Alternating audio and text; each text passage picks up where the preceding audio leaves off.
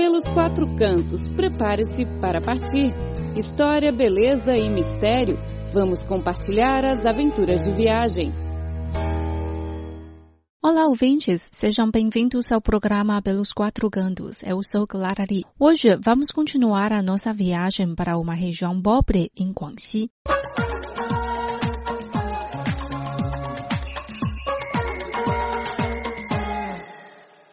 A Vila Tuocan situa-se no distrito Tiandang, região autônoma da nacionalidade Zhuang de Guangxi. No dialeto Zhuang, a palavra Tiandang significa pedras verticais. Podemos saber pelo nome que Tiandang é uma região montanhosa com pouco recurso cultivável. Os moradores rurais utilizam as terras espalhadas entre as montanhas para cultivar milhos. Eles criam também bois, mas devido à falta de experiências e condições imaduras, a indústria de criação de gado não pode lhes ajudar a sair da pobreza. Nos últimos anos, o governo local destinou investimentos no desenvolvimento da indústria de bois e encorajou a participação social na erradicação da pobreza local.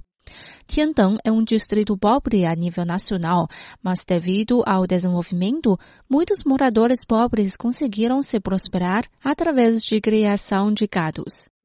Huang Kefeng é um morador carente da vila.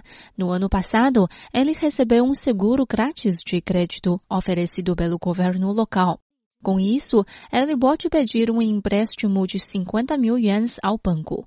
Segundo a política local, os aldeões que recebem um empréstimo de 50 mil yuans podem investir o dinheiro na fazenda de Banban e conseguir um emprego lá. Após seis meses, ele ganhou mais de 35 mil yuans através da criação de bois. A fazenda de Banban é uma fazenda construída pelo governo local que oferece boas condições para criar gados. Essa fazenda é de propriedade coletiva e oferece treinamento aos moradores que querem aprender a lidar com a criação de gatos. Após seis meses, Huang Kefeng voltou para casa e comprou alguns bezerros pequenos. Há 15, 16 cabeças de gado aqui. Eu trabalhei na fazenda de Banban por seis meses e lá eu aprendi como criar boi mas o lugar fica muito longe da minha casa e decidi voltar para construir uma fazenda minha, perto de casa. Em 2016, o distrito de Tiandang adotou uma política de subsídio. Em vez de dar dinheiro aos pobres, o governo emitiu subsídios aos moradores que quisessem participar do desenvolvimento industrial. Com isso, Huang Kefeng recebeu um subsídio de 60 mil yuans na construção de sua própria fazenda de gado bovino. Agora, ele já tem 15 bois na sua própria fazenda, valendo cerca de 130 mil yuans. A outra fazenda de gado nesta vila se chama Dahua. O governo local investiu 500 mil yuans para construir uma fazenda moderna e introduziu a empresa Dahua a Dahua é responsável pelo funcionamento dessa fazenda. Os aldeões que conseguiram um empréstimo de 50 mil ienes podem também investir seu dinheiro em Dahua, se tornando um tipo de acionista dessa empresa. E a Dahua se comprometeu com um lucro de 8% todos os anos nos primeiros três anos, ou seja, 4 mil yuans por ano.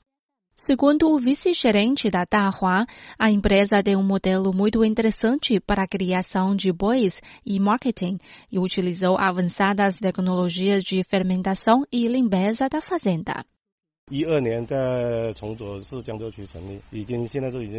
A empresa foi criada em 2012 em Jiangzhou, cidade de Chongzuo.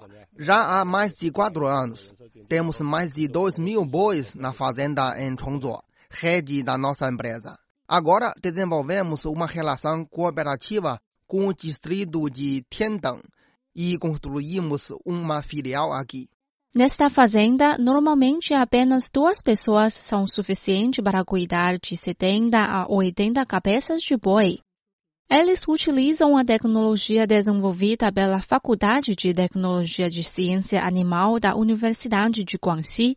Com essa tecnologia de fermentação, os aldeões podem produzir os alimentos com os pés de milho e reutilizar os excrementos como fertilizantes. Um círculo bem verde.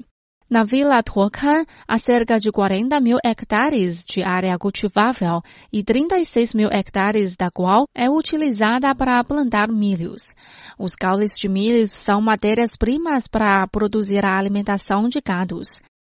Antigamente, poucas pessoas criavam gado, então ninguém queria cortar os caules de milho, que eram todos queimados. Mas agora, todo mundo tem gado e a procura pelos pés de milho é muito alta.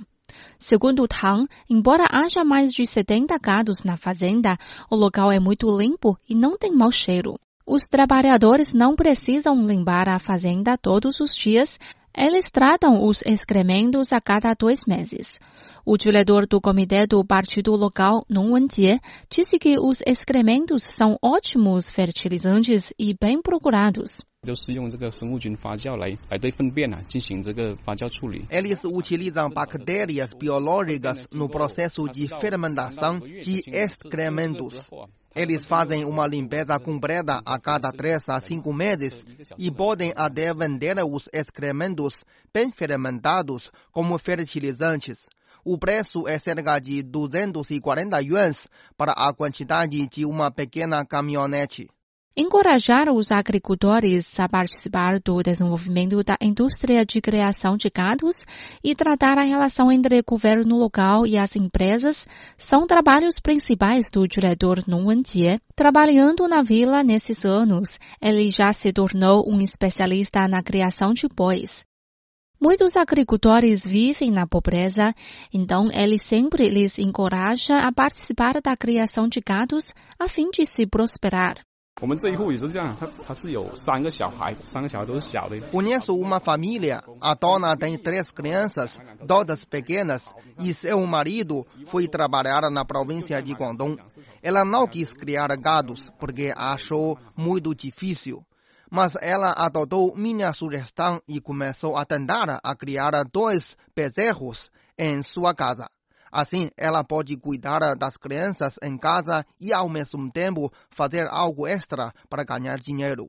Posteriormente, ela vendeu os gados e ganhou dinheiro. Agora ela tem ao total quatro gados e com o salário do seu marido, a família começa a viver uma vida modestamente confortável. O governo local organiza cursos de treinamentos de vez em quando e envia especialistas para as famílias que têm dúvidas sobre a criação de gados. A empresa de seguro China Life ofereceu também um seguro aos criadores caso os gados morram de doença ou acidente. Com isso, os criadores podem trabalhar com todos os afincos sem ficar preocupados com os riscos.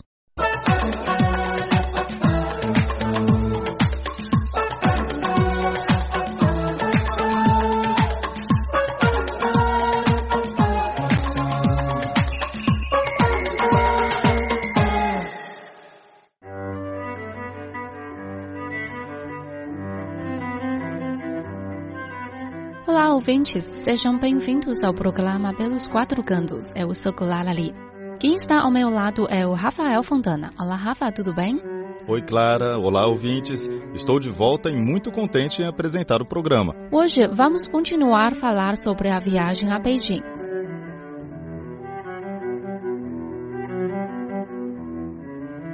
Na realidade, a cidade é um lugar onde se encontram elementos clássicos e modernos.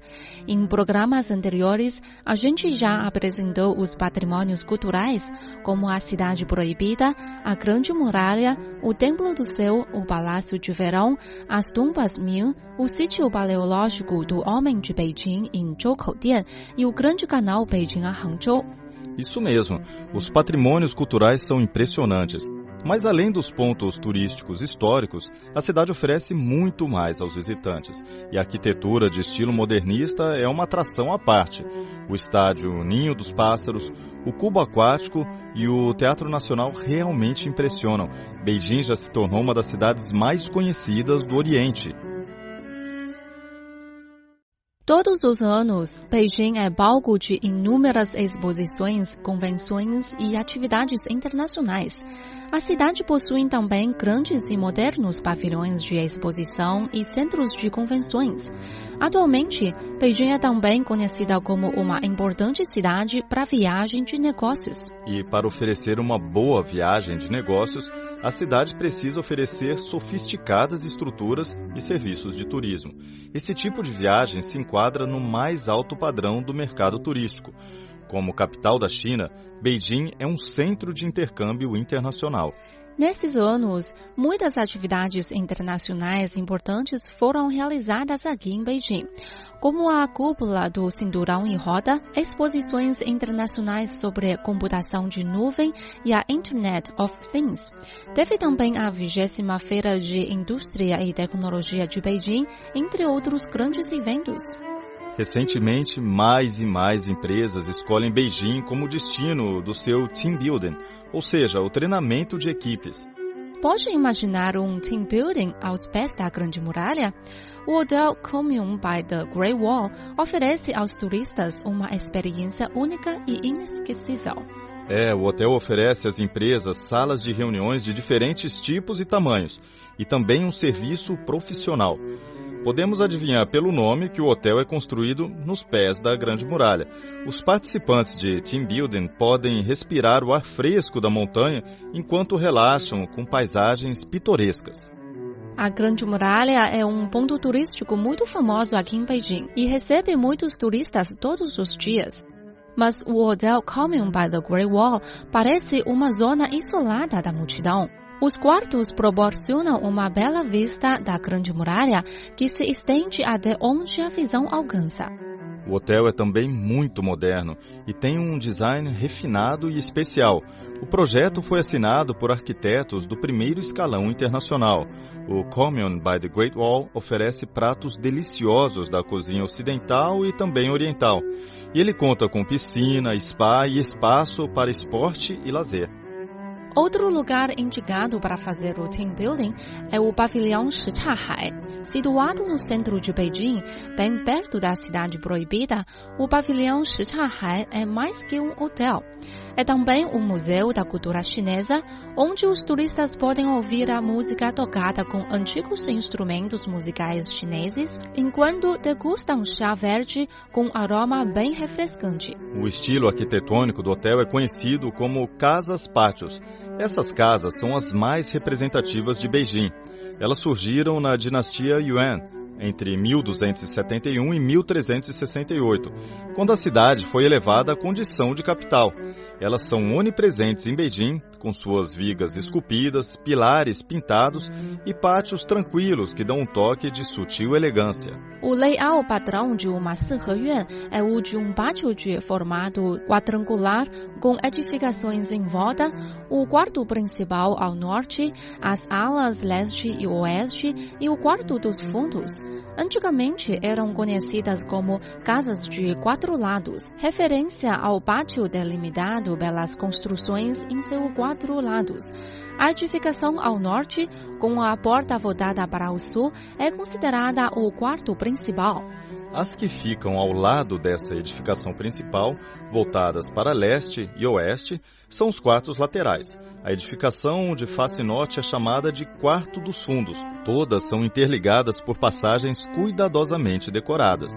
O pátio espaçoso é um lugar ideal para plantar romazeiras, jujubas, caquizeiros e a florida macieira silvestre chinesa, árvores de florescências perfumadas que trazem uma bem-vinda sombra no verão e dão suculentos frutos no outono.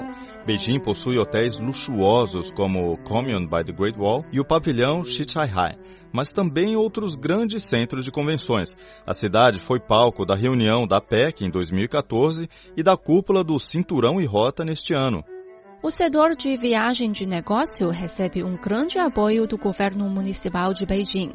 Em junho deste ano, o Comitê de Desenvolvimento Turístico da capital chinesa elaborou políticas preferenciais para incentivar esse tipo de turismo. A cidade está dando as boas-vindas aos turistas para que tenham uma inesquecível experiência de negócios aqui em Beijing.